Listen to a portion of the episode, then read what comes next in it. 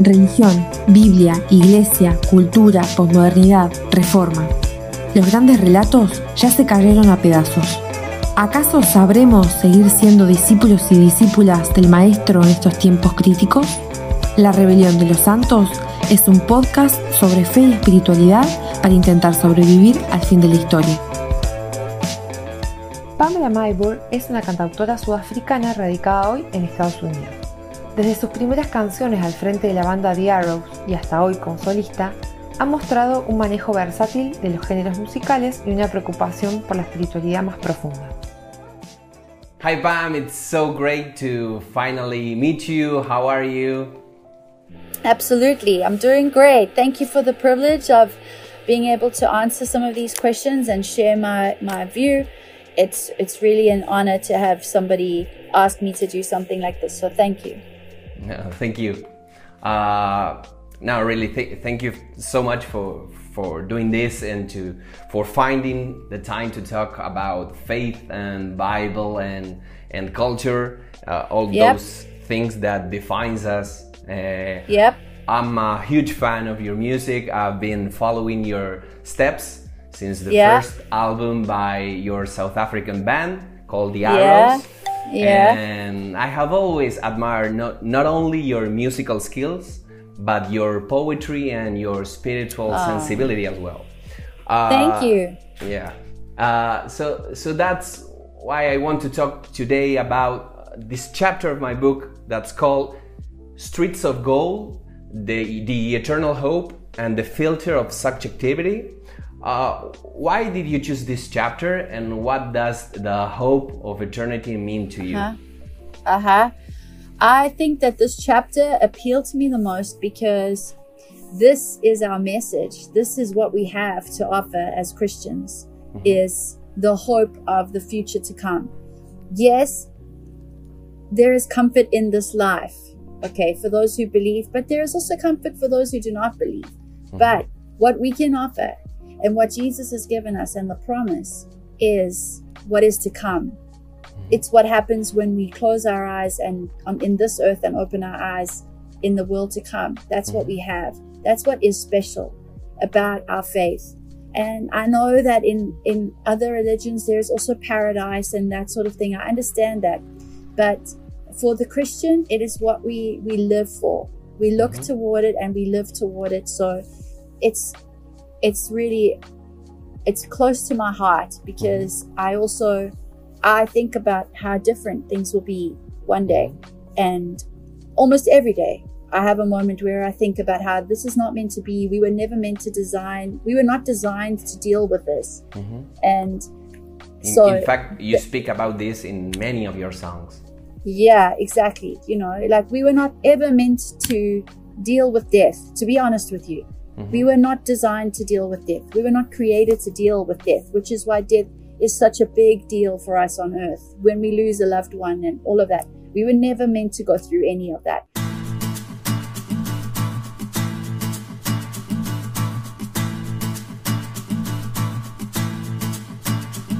I think that the need to to return to this uh, paradise lost, uh, to this hope of eternity beyond time, is present in different ways in every culture on the planet, as you said it, uh, and it's fundamentally a religious desire, but it's also related to the big philosophical questions like uh, time and, and the meaning of life and death.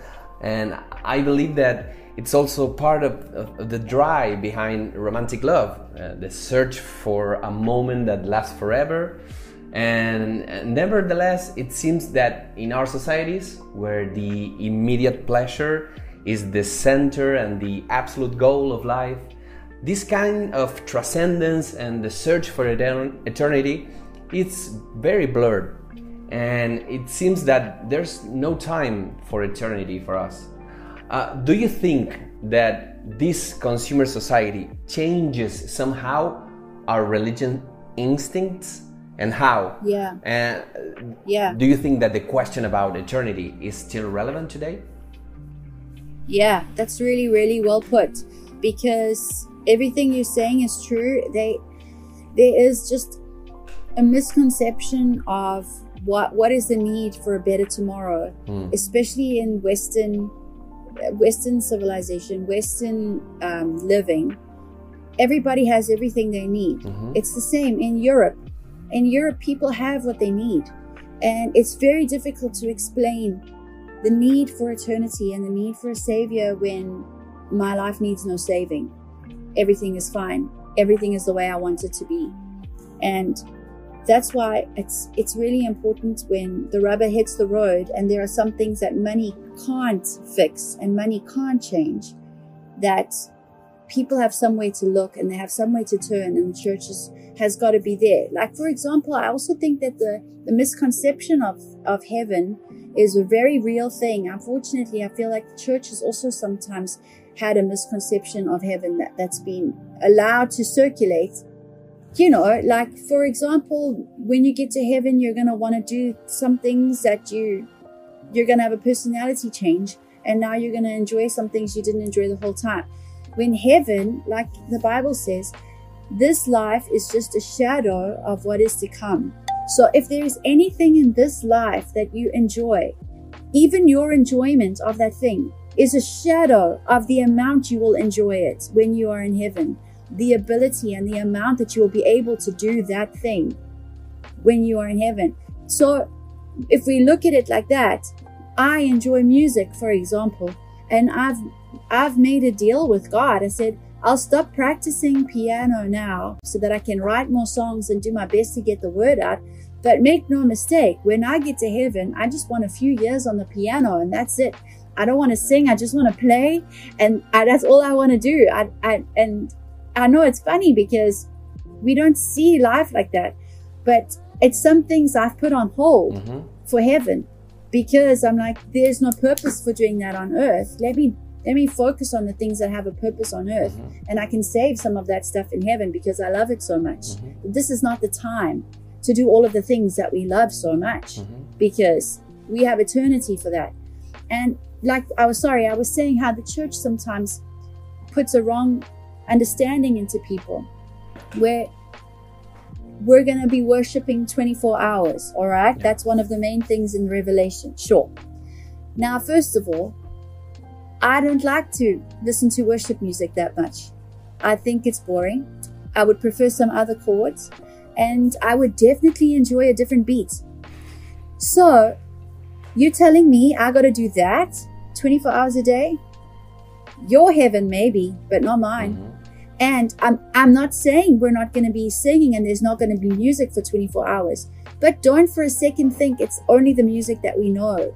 And it's only the sounds we know. And it's only the, the way that the, the, music has shaped on earth today and is seen as Christian music mm-hmm. and worship music. Don't for one minute think that that's all we're going to do. We're not.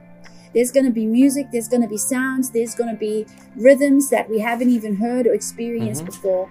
And it's going to be it's going to be massive and much larger than what we want to understand with our minds. We want to understand, oh, okay, so we're just going to like stand like this and go, holy, holy, holy. 24 I'm like, hours a day. There's, there's, there is not my heaven, not my heaven. Mhm. You know, not because I don't want to worship God. Of course I do, but there is more than one way. And I'm excited to see those other ways. And I also think that because time is not something that we we conceive, we, we understand time very finitely because we are finite beings. And 24 hours a day might be something that we're doing while we're doing something else as well. So I don't think that that's all we're going to do in heaven, but there will be a, a circulation of worship 24 hours a day. But that doesn't necessarily me. I'm going to stand there 24 hours a day, but I'm going to have my shot, you know, and I'm going to prepare for it and I'm going to bring it.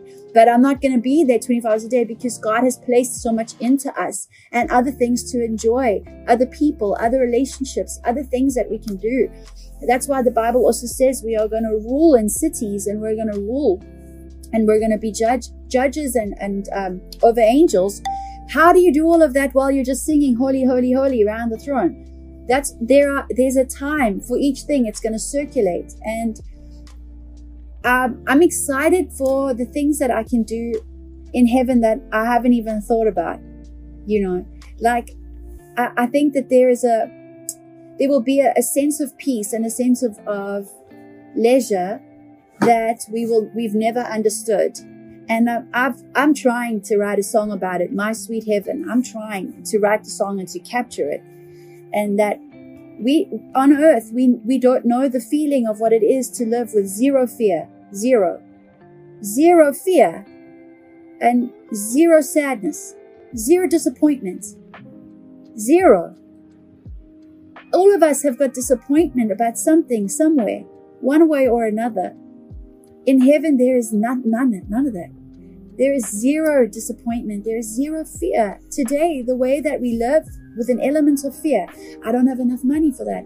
Oh, what if this happens? Oh, da, da, da.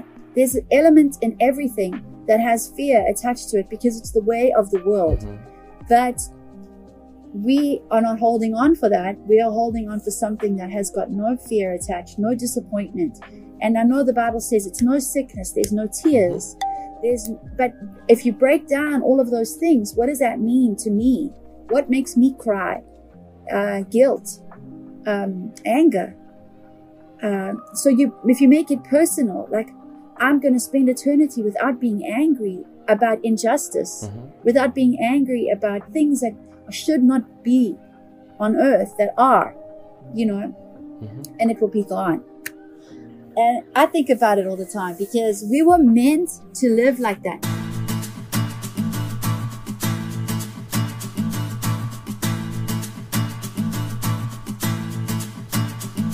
In, in this chapter of, of the book, I develop the idea precisely that even if the instinct for eternity is a human attribute, each culture and each uh, time and each person gives to that hope a different approach, different yep. characteristics.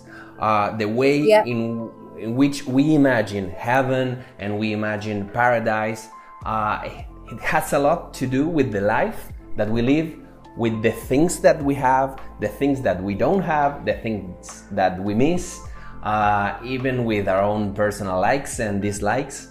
And it's very interesting, as you, as you said it. Uh, the Bible itself allows different views about this. Uh, you have uh, the urban approach with the celestial city.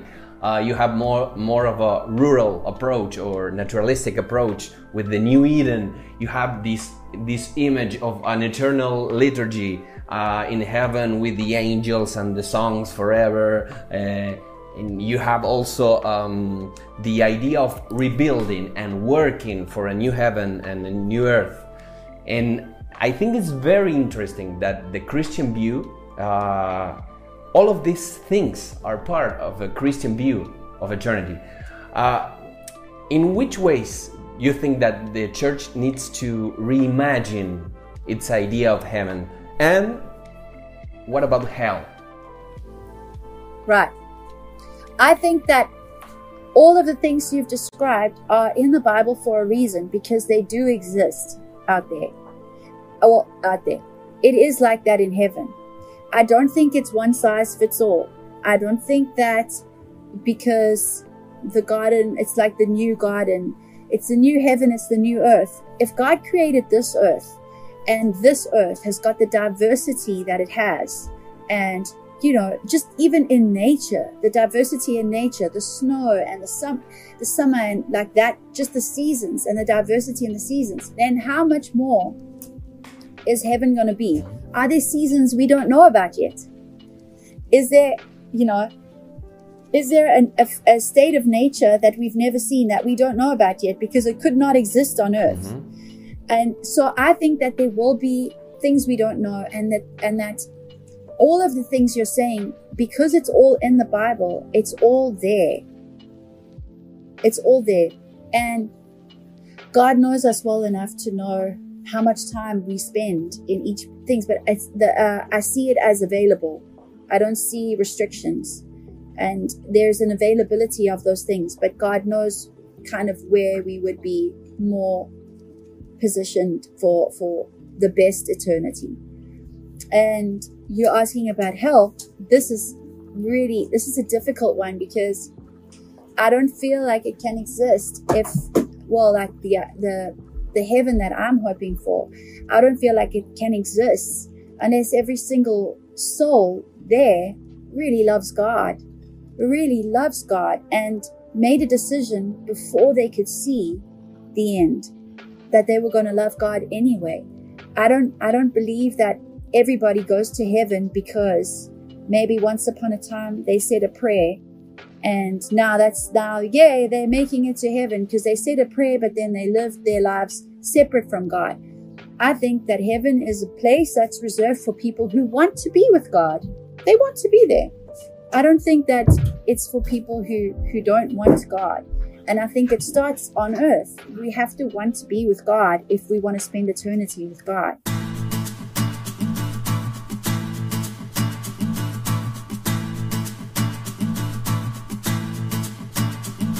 This chapter of the book ends uh, with a quote by Bonhoeffer in which he says that God is always trying to reach out to us. Uh, sometimes he does it through uh, mystical and ancient images, and sometimes he does it through more scientific and modern concepts.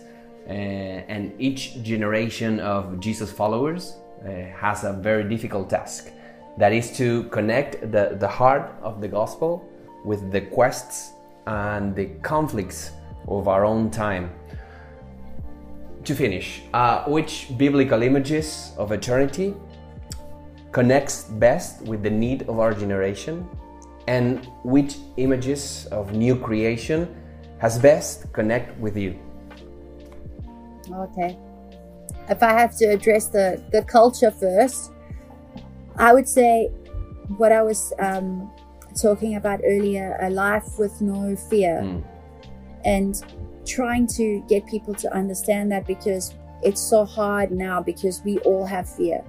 And it's a life with no fear, and it's a life with no rejection, and a life with no um, disappointment. Mm-hmm. Because life for most people I know can is disappointing, but that's only because it's it's not forever so the, the disappointment doesn't last forever mm-hmm. if we have the hope in heaven. And that's that's one of the things that I feel like the culture today can benefit from thinking of heaven as a place like that that it's not insecurity and again it's the yeah mm-hmm. and it's not the sh- it's just the, this earth is the shadow so if you enjoy something just imagine how much more you will enjoy it in heaven if you like to drink coffee, imagine the coffee you're going to drink in heaven, for example. It's a silly thing, but it's uh, the lifestyle of heaven, the lifestyle of all of that is something that the culture today would understand because everything is about lifestyle. So I don't know if that's a good or a bad thing, but it makes sense to me. Um, and for me, the new heaven and new earth, like what has spoken to me the most, I feel like uh, just the togetherness. For me, the, the, the cultural coming together of, of people. Um, on the like we try to do that on the earth, but we have, for example, like your ability to speak English, my lack of ability to speak Spanish. You, there are things that have, that separate us on earth, your culture from my culture, and I, I long for the time when all of God's children, all of God's people will not have those divides anymore. And it will go beyond what I intellectually can understand and more what I can perceive because I understand much more. Yeah, we have we um, have a glimpse about that in the Pentecost. Uh, the yeah, different exactly. nations understanding each other. Yeah, and I I long for that because uh, again everything for me that will be motivation for heaven is relational. You know, I, I long for a relational time to go and to meet David and, you know, like all the people, all the greats and the people that we read about. I want to go and meet those people and see those people. But I also want to see the people who are on the earth now, believing now, and we can talk about how crazy the time was here with complete clarity and complete understanding and there's no more gaps in our ability to communicate there's no more mm-hmm. it's just clear and I look forward to that very much. Very, very much.